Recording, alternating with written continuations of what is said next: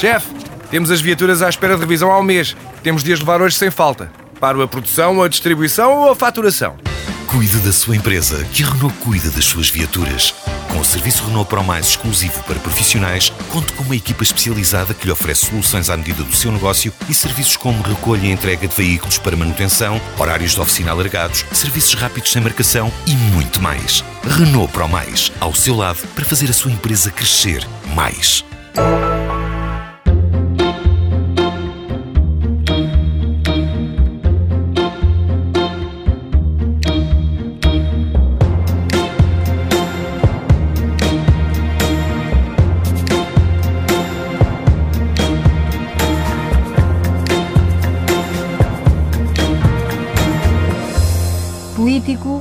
Historiador, professor ou simplesmente pai? Para si, Filipe Rosas, é fácil separar a figura paterna da figura mediática?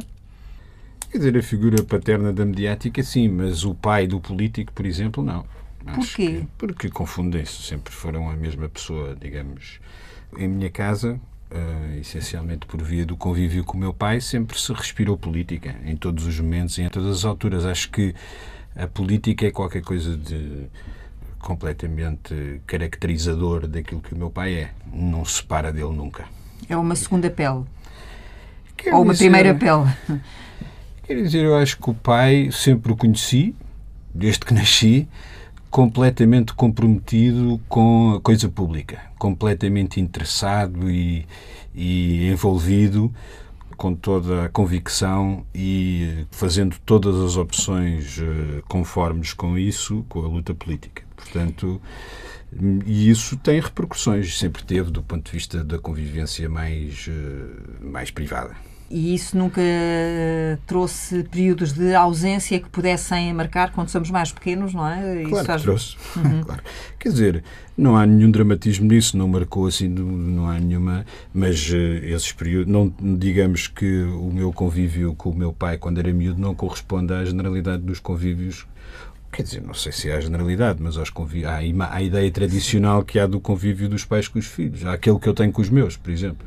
Isso não correspondeu absolutamente. Essa memória, Fernando Rosas, hum, de- desses anos, não é? De quando o Felipe era um, um miúdo pequeno, tinha que ser assim, não é? Para quem estava na- em- empenhado, na- empenhado muito ativamente na luta contra o regime, na luta contra o fascismo, contra a ditadura, para quem teve preso duas vezes, para quem teve que passar à clandestinidade, eh, o primeiro aniversário, o ano 1 do Filipe, foi passado na, na- na cadeia, portanto foi comemorado na cadeia. Eh, e, portanto, eh, na Eu fui cadeia. lá visitá-lo nesse na dia, cadeia portanto. de Peniche, sim. Eh, e, portanto, eh, isso dirá tudo. Nesses períodos eu fui um pai ausente. Eh, havia a luta, havia a repressão, havia.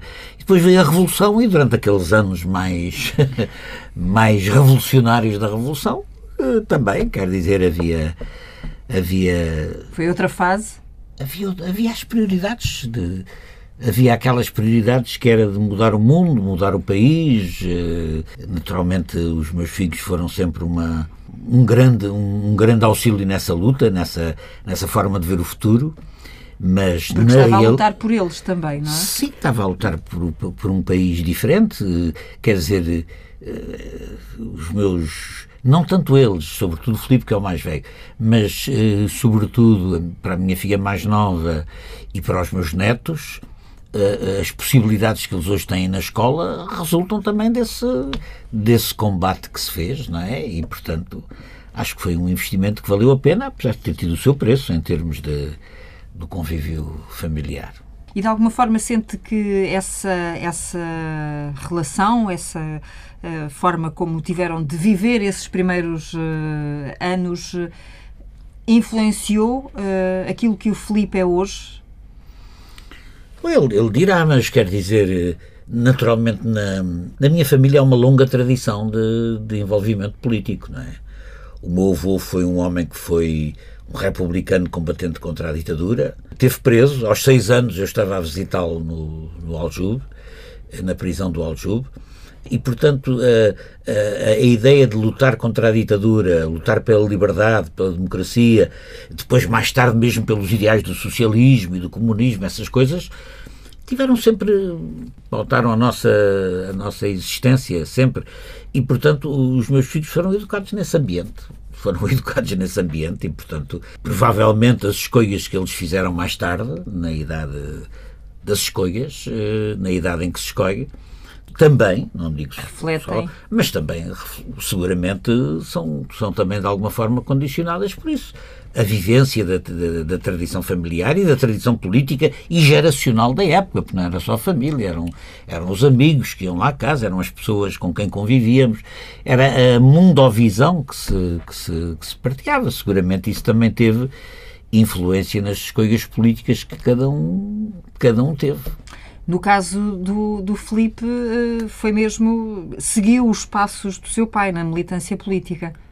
Quer dizer, eu não gosto nada dessa formulação, não é? Mas uh, o, é evidente que o, a figura do meu pai foi sempre uma figura absolutamente marcante nas minhas escolhas, para lá, aliás, de, até da minha capacidade de discernir isso conscientemente. Isto é, o, eu não me lembro de ter decidido que era de esquerda ou que me preocupava com as condições de vida dos mais fracos ou que não sei identificar exatamente o momento em que percebi que a forma como a sociedade está organizada eh, comporta grandes injustiças e que temos todos que procurar fazer o nosso papel para melhorar esse estado de coisas. Eu acho que há uma grande uma grande diferença entre a geração do meu pai, sobretudo quando ele era jovem, ali nos anos 60, e a minha e que tem que ver com o seguinte: o, no, durante o, quando o meu pai era um jovem adulto, enfim, um adolescente, durante a processação dos liceus e nas lutas na, na universidade, etc., os,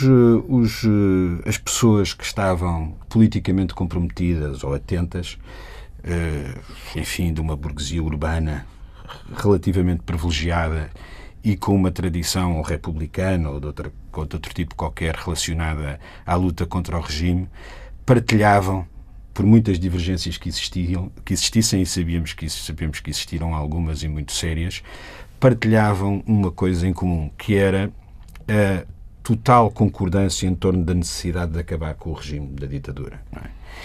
E enquanto que eu, nos anos 80, vivo um momento completamente diferente, ou seja, em que o equacionar da necessidade de transformar a sociedade comporta uma carga simbólica e dificuldades de uma natureza completamente diferente. Estávamos no período eh, do cavaquismo, do, do enriquecimento fácil, do, da ideia do capitalismo popular, eh, a União Soviética e o Bloco de Leste estavam prestes a cair, havia a ideia do fim da história, a ideia de que o capitalismo tinha superido todos os seus limites e todas as suas dificuldades e, portanto, ser de esquerda, procurar uh, lutar por aquilo que são os princípios fundadores da social-democracia que hoje estão em perigo, a saúde pública, a, a escola pública, a, escola pública o, a segurança social, etc., que hoje são tudo coisas que, que, configuram retrocessos civilizacionais às mãos de quem nos eh, governou até muito pouco tempo. Tudo isso eram coisas, o simples equacionar do ponto de vista intelectual. Não havia bloco de esquerda, não havia um espaço à esquerda do PS, nem sequer no, o centro-esquerda estava mobilizado para a defesa disso que se veio a revelar uma coisa fundamental, como estamos a viver.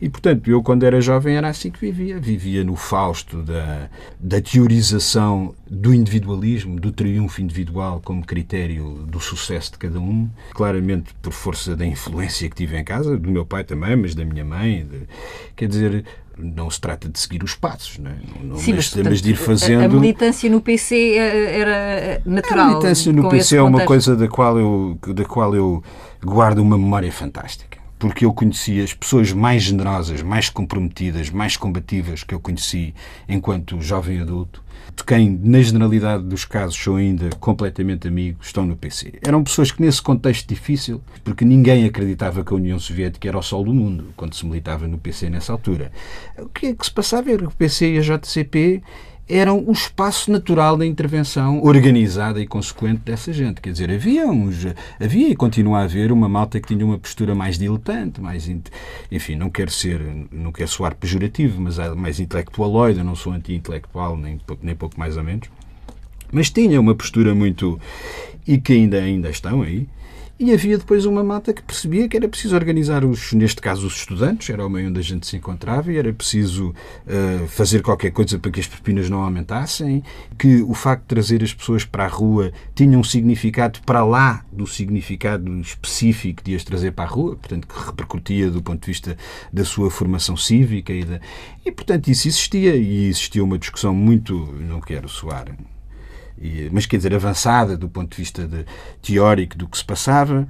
Mas deixe-me perceber se quando, quando, quando o Filipe uh, decidir para o PCP, já o, Filipe, já o Fernando oh, tinha saído. Há muito há tempo, muito tempo não sim, é? Sim. E portanto já estava numa outra fase completamente. Na minha geração, muita gente saiu na mesma altura que eu, 68 por causa do maio francês e por causa da invasão da Checoslováquia.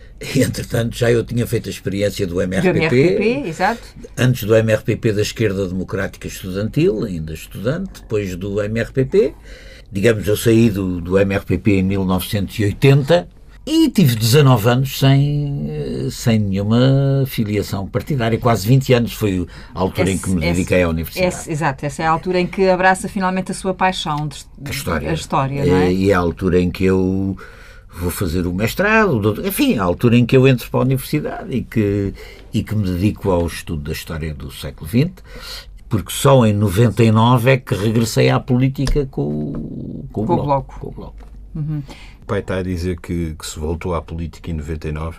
Quer dizer, nunca deixou de fazer e de falar e de respirar política por todo o lado. Porque... Sim, e eu era candidato independente do PSR. Do PSR, sim. Uhum. E entrava nas campanhas, também entrei nas campanhas presidenciais, quer dizer, nunca deixei de fazer política. O que eu quero dizer é que durante esses 19 anos não fiz política partidariamente. Tinha uma coluna no público, intervinha politicamente sempre, etc. Mas só regressei à militância num partido 19 anos depois, ou seja, quando reaparece o Bloco de Esquerda. Quer dizer, viver é fazer política, não é? Quer dizer, respirar é fazer política, quer dizer, um cidadão que está no seu meio faz política, intervém, tem opiniões, escreve, fala, junta-se com os outros. E, e isso vou fazer até até não me faltar o juízo na cabeça e a força nas pernas. De resto, é assim. Isso é uma forma de estar, não, não, não corresponde a.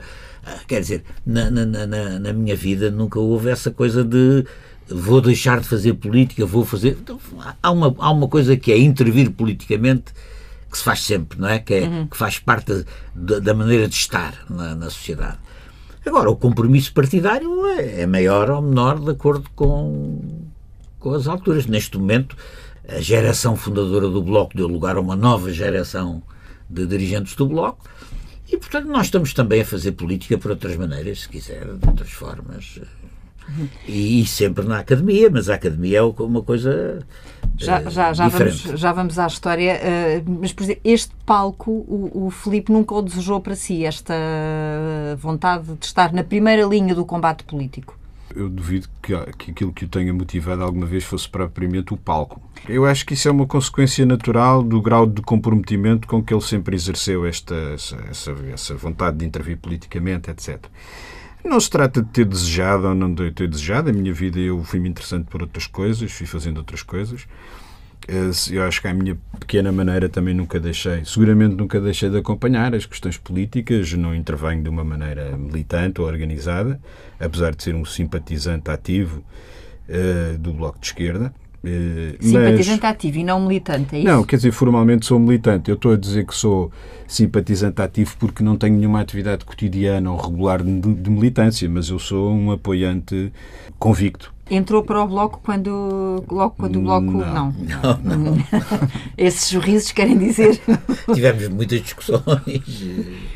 Quer dizer. Eh, Porque o Filipe ainda estava no PC quando o quando Bloco. o Bloco aparece, eu ainda estava no PC. Mas quer dizer, eu, a partir do momento em que acabo a, a, minha licenciatura e começo a trabalhar no meu mestrado. Em Geologia. Sim. Uhum. Deixo de ter uma, um, uma militância ativa também no PC, portanto... E... Começa a dedicar-se mais à, à, carreira académica, carreira, entre aspas, sim, não sei ou se ao trabalho, assim. sim, sim, pode, se quiser. Mas, Há quem não goste da expressão carreira. Sim, não é pelo- uma coisa muito. Mas não, me- não me ofende nada.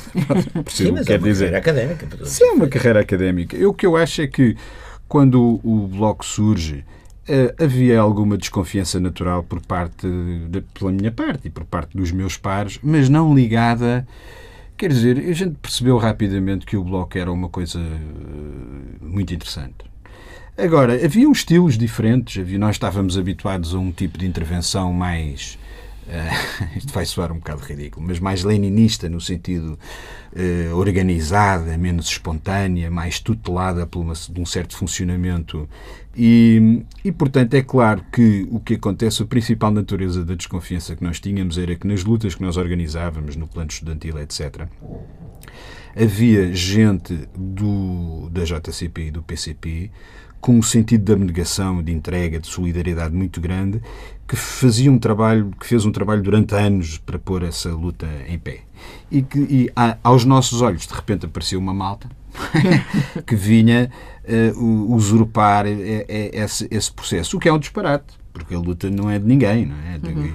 O que é, a esta distância é obviamente um disparate inicialmente ligado àquilo que viria que era o PSR e depois mais tarde viria a ser o Bloco, aparecem pessoas igualmente com o mesmo grau de empenhamento, com a mesma intervenção, etc., com o qual, do ponto, na prática, no terreno, se desenvolve imediatamente uma aliança tácita, uma, quer dizer, todos os interesses e todos, todo o trabalho converge. Eram coisas que a gente equacionava na altura e que eram absolutamente verdade. Coisas que, pelas quais nós... Mas então, foi o Filipe que se deixou convencer ou foi o Fernando que convenceu Não. o, o, o Filipe, no caso.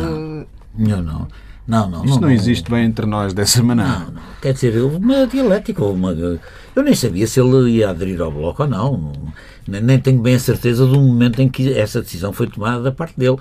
Mas, inclusivamente, não foi só o Filipe que tomou essa decisão. Foi um conjunto de jovens ativistas do, do, do- do- da JCP que, aos poucos, foi, foram, foram, foram abandonando... Sim, uns compreendo, mas quando o nosso próprio pai está na fundação de um novo partido, isso gera eh, este Não, tipo o de que, debate. o que gerou isso- o que gerou mais foi discussão isso sim nós discutíamos muito o que é que o que é que se passava no bloco e o que se passava na no setor intelectual do PCP que era para onde ele transitou depois de sair da JCB Sim, que era uma coisa um bocado. e O que é que isso quer dizer? Hum, Era, uma, era um setor intelectual um bocadinho fraquinho. Já um bocadinho, era uma espécie de ocaso de uma certa. de uma certa quer dizer, forjou-se ali uma certa tentativa de renovação. Isso acho que ah, os historiadores vão estudar isso, não é? Ali pela mão de uma série de, de gente com a qual eu, muitos dos quais, nem tive completamente de acordo. Mas pronto, houve uma certa uma série de gente que procurou romper dentro do PC com uma certa forma de fazer as coisas e que foi apanhada, que é curioso, pelo turbilhão do Bloco, não é? E, e até há algumas coisas engraçadas, porque há algumas iniciativas nesse contexto do PC para as quais dirigentes do Bloco são convidados, antes do Bloco aparecer, que gerou um tipo de... con- que eu lembro-me bem dessa Não, o que altura. se passa é que dentro do, do próprio PC houve, houve orientações diferentes. Quer dizer, o Carlos Carvalhas e a equipa da direção do Carlos Carvalhas, antes de serem corridos por aquilo que dentro do PC se chamaria o segundo desvio de direita, nunca se disse publicamente, mas eh, dizia-se lá dentro, eles tentaram fazer um alargamento à esquerda inédito. Que chamaram aquilo. Bom, era uma. novo abertura. impulso, o O novo novo impulso. impulso. O novo impulso. E o novo impulso se, eh, foi lançado com, com uma genuína abertura. Convidaram para os debates, coisas que nunca se tinha visto no PC, pessoas que eram de fora do PC e, e num leque bastante alargado. O problema é que isso coincidiu exatamente com o momento em que estava a fundar-se o Bloco de Esquerda. E a certa altura, nos debates, parte das pessoas que participam nestes debates já são do, do, Do Bloco. do- do- Bloco de Esquerda. E isso causou muita confusão lá dentro do, do, PC. Mas essa, esse esforço, esse- essa abertura, que nessa altura foi genuína, não teve consequências, porque o contra-ataque, digamos assim, da, da sensibilidade mais ligada à visão do Dr. Álvaro varreu essa direção e, e, digamos assim, o novo secretário-geral eh, significa uma reposição eh, de uma linha que timidamente as últimas direções do Dr. Carvalhas tentaram eh, tinham tentado inovar. Se o PC tivesse feito essa política a fundo e com uns anos antes, provavelmente o Bloco de Esquerda não, não, não teria havido Bloco de Esquerda. Exatamente. Não sei se eles hoje têm consciência disso, acho que não. Mas provavelmente o PC tinha sabido eh, dialogar com um espaço à sua esquerda, ou enfim, um espaço, não sei se é à sua esquerda, se é à sua direita, ao seu lado, mas um espaço outro da esquerda que não se sentia representada.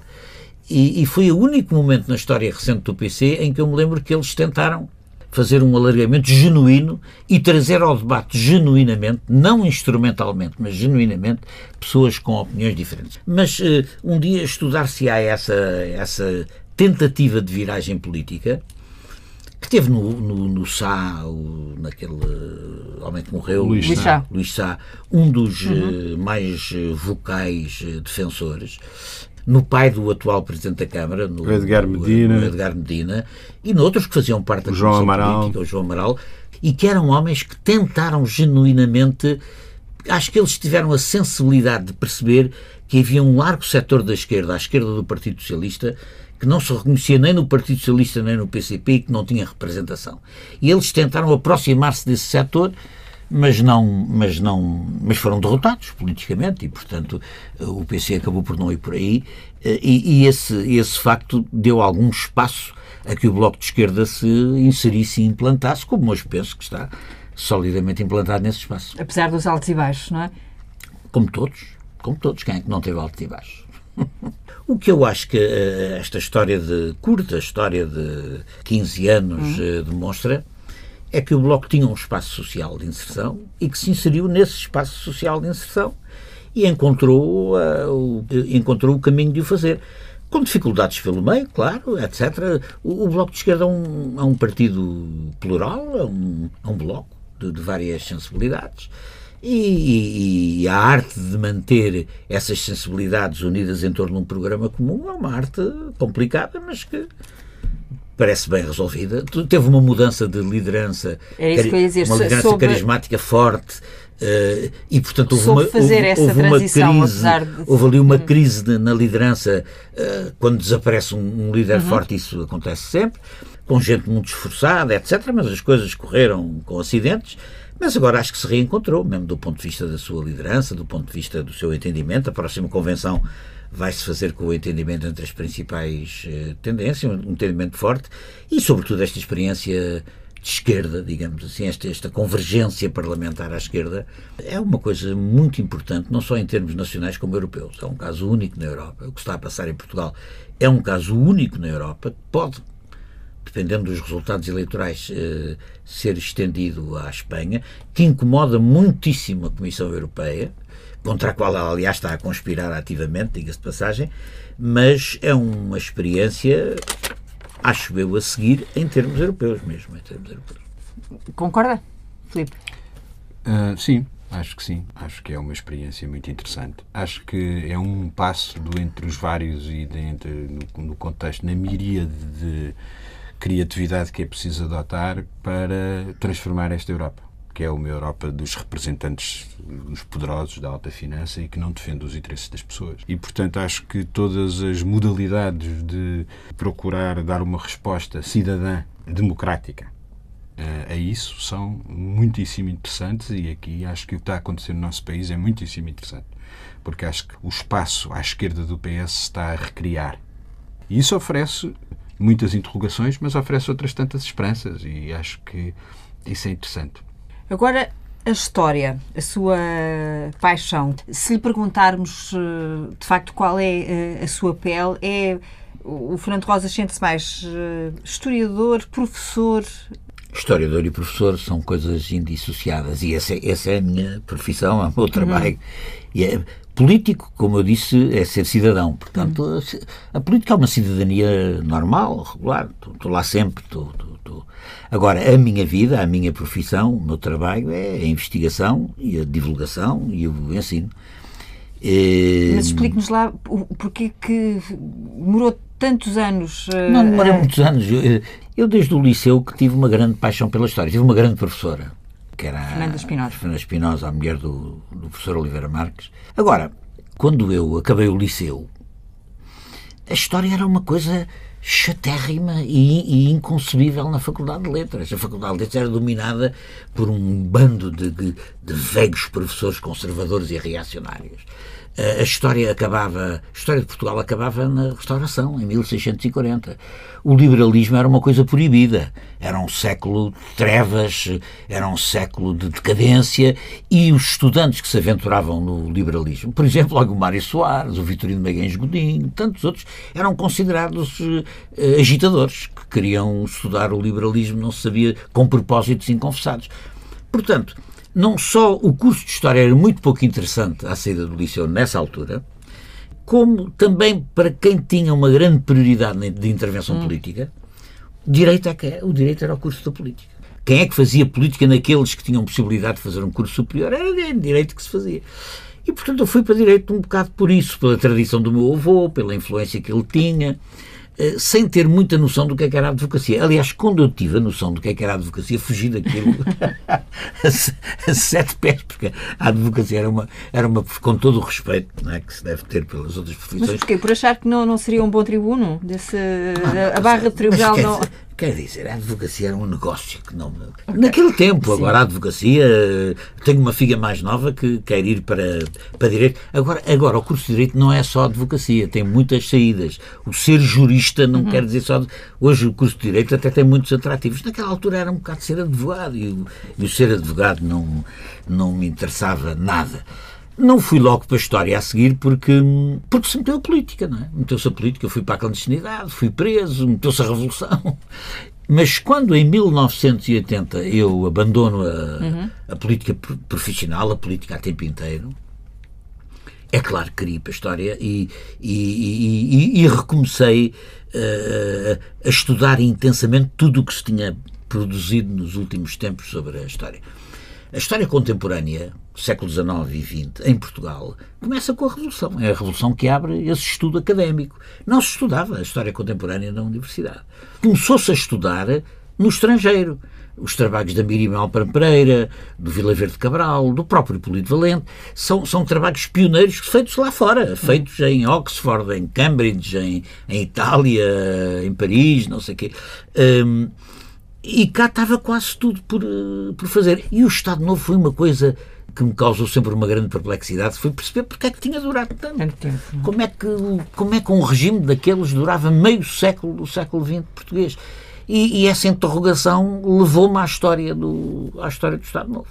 E, portanto, olha, logo que abriu, frequentei a, a primeira universidade num, num curso ainda muito preliminar que dava ao Medeiros Ferreira, que já, já partiu, fui aluno dele, e depois no primeiro mestrado de História Contemporânea, que foi o primeiro mestrado de História que abriu em todo o país, eu fui, eh, matriculei-me, fui o primeiro mestre de História Contemporânea uh, no país, fui convidado para assistente e, e, e segui a carreira académica, fiz o mestrado, o doutoramento, aquelas coisas todas.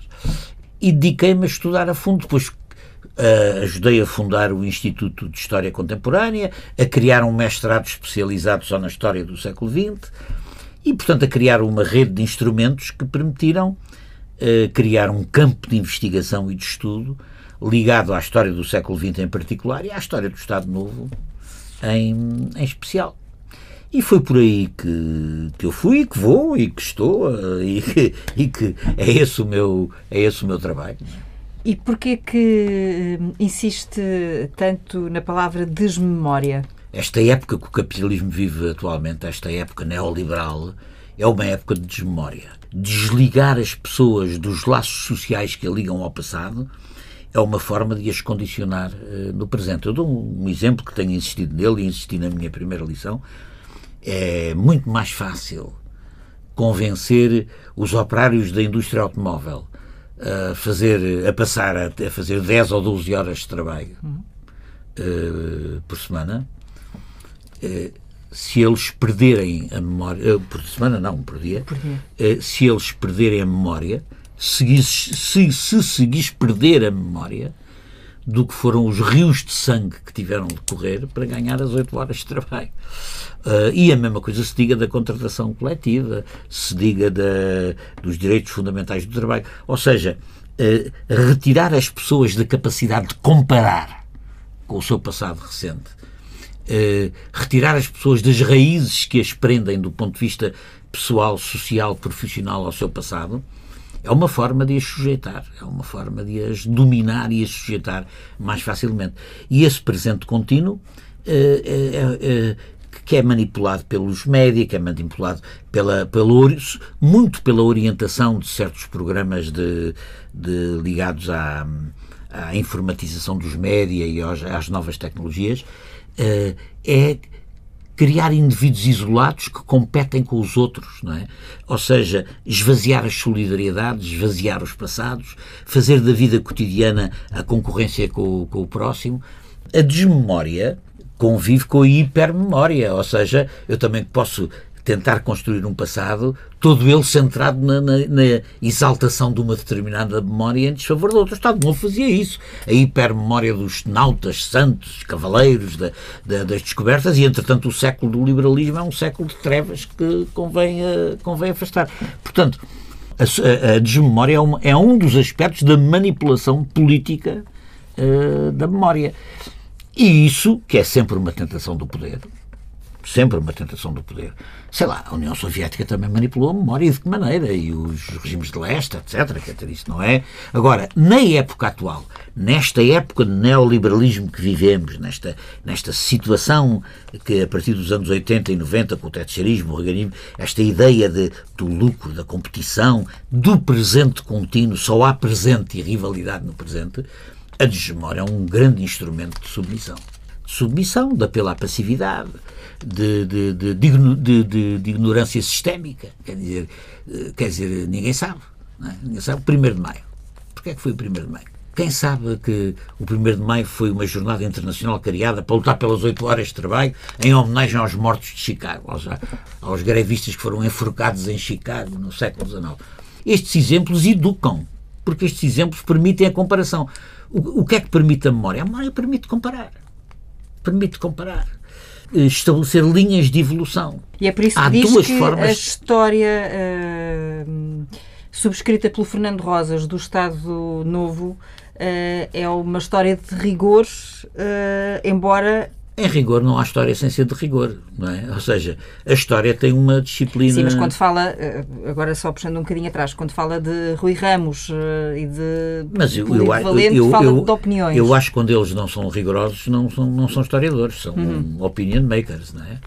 Quer dizer, o Polito Valente é um. E o Fernando consegue sempre fazer essa, essa distinção? Tento. O melhor possível, não é? E uh, consegue sempre, Filipe a respeito da questão em concreto. Separar sempre o historiador do, em concreto, do, uh, uh, eu não sei se ele consegue. Eu não consigo muito bem, porque esses dois personagens são personagens que eu, os quais eu particularmente não simpatizo. Mas uh, o que eu acho que ele está a querer dizer é que conhece critério do ponto de vista metodológico, científico, uhum. a determinado tipo de produção histórica ou de produção de. enfim. e a outro não, não consegue. Portanto, isso é uma coisa tão subjetiva quanto o critério dele. Mas, mas, mas quer dizer, que é a opinião dele. O que, eu, o que eu digo é que a história eh, tem certos pressupostos metodológicos que são científicos. Em si mesmo é discutível que a história seja uma ciência, porque é, a história é a projeção de uma opinião sobre, o, sobre um objeto, sobre os factos. Agora, a maneira de selecionar, apurar uh, as fontes e os factos, essa maneira é uma maneira que obedece a regras da profissão que são muito exigentes. A maneira como esses factos se interpretam, eh, naturalmente, isso depende eh, da grega de análise que cada um tem e cada um eh, pode ter. O que eu digo é que se você pega num determinado período histórico e começa a dar bocas sobre esse período, você não está a fazer história, está a dar, opiniões, está a, fazer, a dar bocas. a República é um regime terrorista. Primeira República é uma boca, não tem nenhum fundamento empírico. É uma referência ao Polido Valente. E ao, e ao, ao, Rui Ramos. Ramos. Uhum. Agora, o Polido Valente tem obra histórica muito meritória, que, que, que nomeadamente o, o, a fase inicial dos trabalhos dele sobre a República são, obra, são obras muito meritórias e que eu continuo a recomendar aos meus, aos meus alunos. Agora, não e nunca lhe aconteceu não nas venham aulas dizer de... que as colunas, as colunas semanais que ele faz são histórias, são, são, hum. são opinião sim, legítima. É uma crónica da opinião. Claro, é? sim, hum. mas há quem, há, quem, há, quem, há quem confunda perigosamente isso com a história, porque ele recorre muito aos exemplos da, da, da história. Mas é, é essa distinção que, que eu acho. Eu acho que há a história, análise histórica, análise historiográfica e, e sobre a memória, sobre a interpretação do passado, e depois há manipulação política do passado, de esquerda e de direita, claro. Mas há uma coisa é a manipulação política do passado, uma coisa que o Habermas chamou o uso público da história, não é? A propósito da grande, daquela grande polémica que houve entre os historiadores alemães, o uso público da história é uma coisa, a análise historiográfica é outra.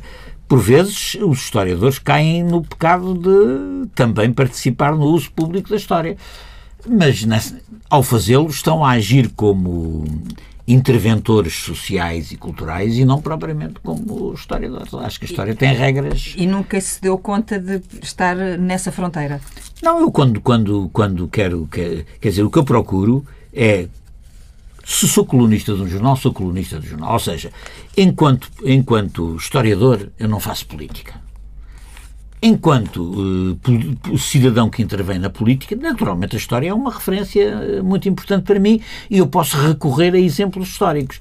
Mas nessa qualidade eu não estou bem a, a, a intervir como historiador, estou a intervir como analista, como colunista, como, como quer que seja. Agora. Uh, há que separar esses dois, esses dois caminhos, senão nós entramos numa, numa polémica sobre coisas históricas que não é rigorosa, que é muito marcada ideologicamente, mas que não tem, que não tem um que em rigor não tem um estatuto uh, historiográfico. O que eu procuro fazer como historiador do Estado Novo é fazer uma história com rigor.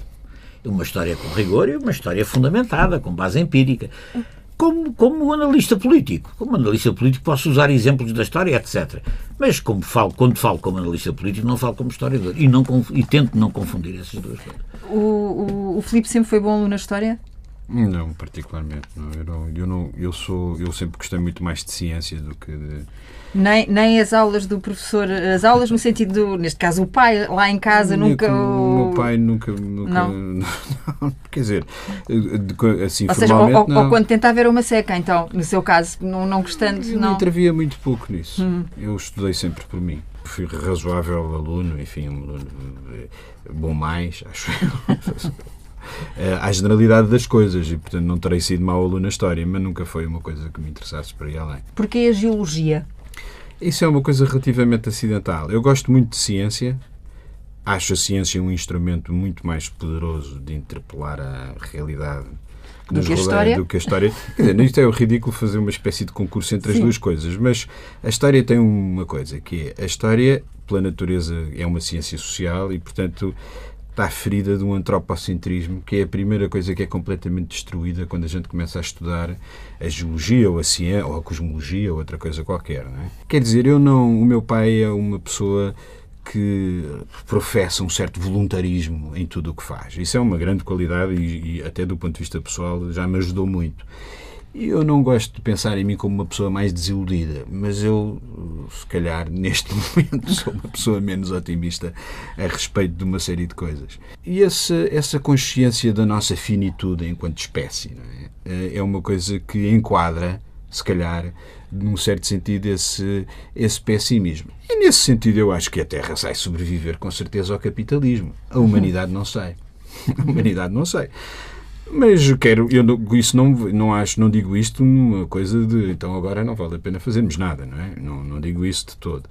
Mas uh, sou um, um, cidadão muito preocupado, tenho três filhos e, e, às vezes um bocadinho angustiado com algumas coisas. E transmite isso nas suas aulas também? Eu gosto muito do que faço e eu gosto muito de ciência e não só de geologia, eu gosto muito da geologia. A geologia é uma coisa absolutamente fantástica. A capacidade de que nós desenvolvemos de interpretar o contexto da exposição das, das rochas, hum. que nós chamamos os afloramentos, não é? nas suas diferentes linguagens, porque a geologia tem várias possibilidades de abordagem para reconstruir a história de um determinado local, a história geológica de um determinado local, é uma coisa absolutamente única e que faz dos geólogos, aliás, uma espécie de pessoas que têm. Há uma espécie de cumplicidade entre as pessoas que sabem ler as rochas, diria eu. É uma linguagem própria, imagino. É uma eu, linguagem, mais, mas, não é, mas Fernando? essa- Muitas vezes deve estar a ouvi-lo falar e não, e não sabe muito bem do que é que ele Sim, está a sim, falar. ele fala muito da geologia e dos trabalhos dele, etc. Hum, mas, quer dizer, ele, eh, o Filipe tem um certo pessimismo antropológico em relação, ao, em relação à capacidade da humanidade se regenerar e travar a tempo eh, a rota que está a seguir no sentido do desastre. Eu acho que a humanidade vai conseguir fazer isso. A humanidade conseguiu fazer coisas extraordinárias ao longo da sua história. Vai conseguir suster este processo de suicídio generalizado. Quer dizer, sou um otimista antropológico, ele é mais pessimista. Então, para terminarmos, o Fernando Rosas eh, tem agora uma pausa, não é? Até retomar as aulas eh, da cadeira de História do Fascismo. Sim, mas, mas, eh, além de estar a dirigir proje- projetos de investigação, orientar teses de doutoramento também e de mestrado, eu dou muita importância ao trabalho de divulgação. é? Fiz uma série para a televisão de 13 episódios para a RTP eh, Internacional e para a RTP2, já passaram, eh, vão sair agora em CD, e vou fazer uma nova série de 13 episódios sobre Portugal e África. O ciclo africano do Império, digamos assim, desde as campanhas chamadas de ocupação efetiva até às independências. A relação de Portugal com a África. E, portanto, estou agora a escrever os argumentos desses 13 episódios, que vamos filmar a África, vamos lá filmar a- as antigas colónias portuguesas. Vai sair para o ano. Mas eh, quando passou a, a anterior, eh, não lhe aconteceu as pessoas eh, na rua brincarem consigo, ou mesmo as suas pessoas mais conhecidas? Está aí um novo professor, já não o Hermano Saraiva, Não, mas chamaram muito o Hermano Saraiva de esquerda. o Hermano Saraiva, se chamaram-me até nos jornais, mas eh, eu devo dizer que o Dr. Hermano Saraiva era um homem com uma telegenia invulgar, uma, uma capacidade de comunicar Um pela televisão invulgar. Eh, Devo dizer mesmo que quando me aventurei a, a fazer eh, esses programas, porque eu sou o narrador nesses programas, Uhum. sou o apresentador, eh, fui ver, fui, fui rever os programas. Mas para quê? Para não, para não fazer as mesmas. Para não, Não, para, cometer o erro para, de. Hum. para ver como ele fazia. Porque ele prendia a atenção do espectador desde, desde o primeiro momento, o que é uma, um gancho fundamental para que um programa desses. E o que é que aprendeu com, com esse visionamento? Aprendi que é preciso dizer coisas que interessem às pessoas e dizê-lo de uma forma eficaz. E, portanto, os programas têm que ser relativamente curtos 30, 40 minutos basear muito em nos sítios, nos sítios é preciso fazer falar os sítios, não é? Fazer falar as pedras, não é? É, é preciso que as pessoas se compreendam que a Rua do Arsenal assistiu a toda a história do século XX em Portugal, é? Para por ali passou praticamente toda a história do século XX. Fiz um programa, aliás, sobre a Rua do Arsenal. E, portanto, normalmente os, os- programas que eu faço partem de sítios Convidar o falar do- espectador a fazer uma viagem. uma viagem e a compreender as causas profundas eh, das coisas. E, portanto, os meus programas são muito contra a corrente vulgar de, de dizer a história. Fresco-me memória porque não estou a ver neste preciso momento. Nos programas também aparece suspensórios. Sempre suspensários. Desde quando é que vem os Foi suspensórios? o realizador que quis, disse que era a minha imagem. Mas é isso que eu lhe pergunto, é e- desde quando é que o Fernando uh, começou a Suspensórios usar? há muitos anos. Sim. Agora, Mas isso quando começa, começa por alguma razão em particular? Por, apenas por conforto? Começa porque estava gordo e o cinto apertava- apertava-me apertava muito e portanto os suspensórios era mais cómodo e passei a usar suspensórios e Resolveu um problema na família, está, sabem sempre o que é que lhe vão de oferecer. Por acaso acho que nunca lhe ofereci Não? suspensão. Pronto. E, e, portanto passei eles quiseram que se fi- fixasse essa imagem dos suspensórios e, e, e andei sempre de suspensórios ao longo dos 13 programas que fiz andámos sempre de suspensórios e portanto eu eh, vestia o que me mandavam quer dizer e o que o realizador mandava de acordo com Esta as nova cores. série, como é que se chama? Esta nova série ainda não tem, Ainda não um tem nome, nome. definitivo mas vai chamar-se qualquer coisa como o ciclo africano do Império não é?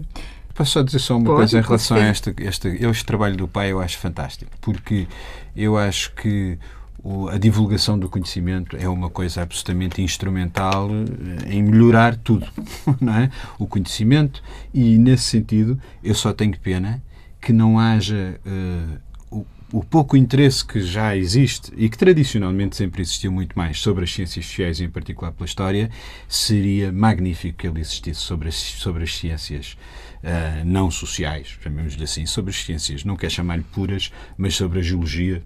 Era possível fazer coisas incríveis sobre um património geológico absolutamente deslumbrante, que conta histórias inimagináveis congratulo muito que o meu pai faça isto, acho muita piada, gosto muito, mas tenho muita pena que não haja atenção, por isso estou a aproveitar o facto de estar aqui.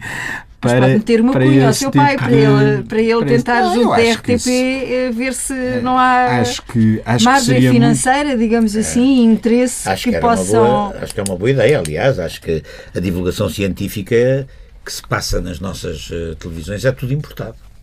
Eh, E há, no entanto, divulgadores, bons divulgadores científicos em O Portugal. seu filho Filipe seria um bom divulgador? Ele é, ele é um bom divulgador. Eu, aliás, acho que na carreira académica dele, ele devia dar mais importância à divulgação do que dá. Acho, já lhe disse isso várias vezes. Acho que ele devia dar mais Lá importância está, à voltamos à questão do palco. Devia chegar-se mais à frente, é Não, isso? é porque no- não se trata disso sequer, é porque é muito difícil. Nos tempos que correm, a universidade está muito envelhecida, tem uma grande carência de quadros e, e, portanto, o tempo que sobra para o resto, para as aulas e para a divulgação, é cada vez menos. E terminamos com esta nota de inquietação, inconformismo. É uma costela, não é? Lá está o ADN.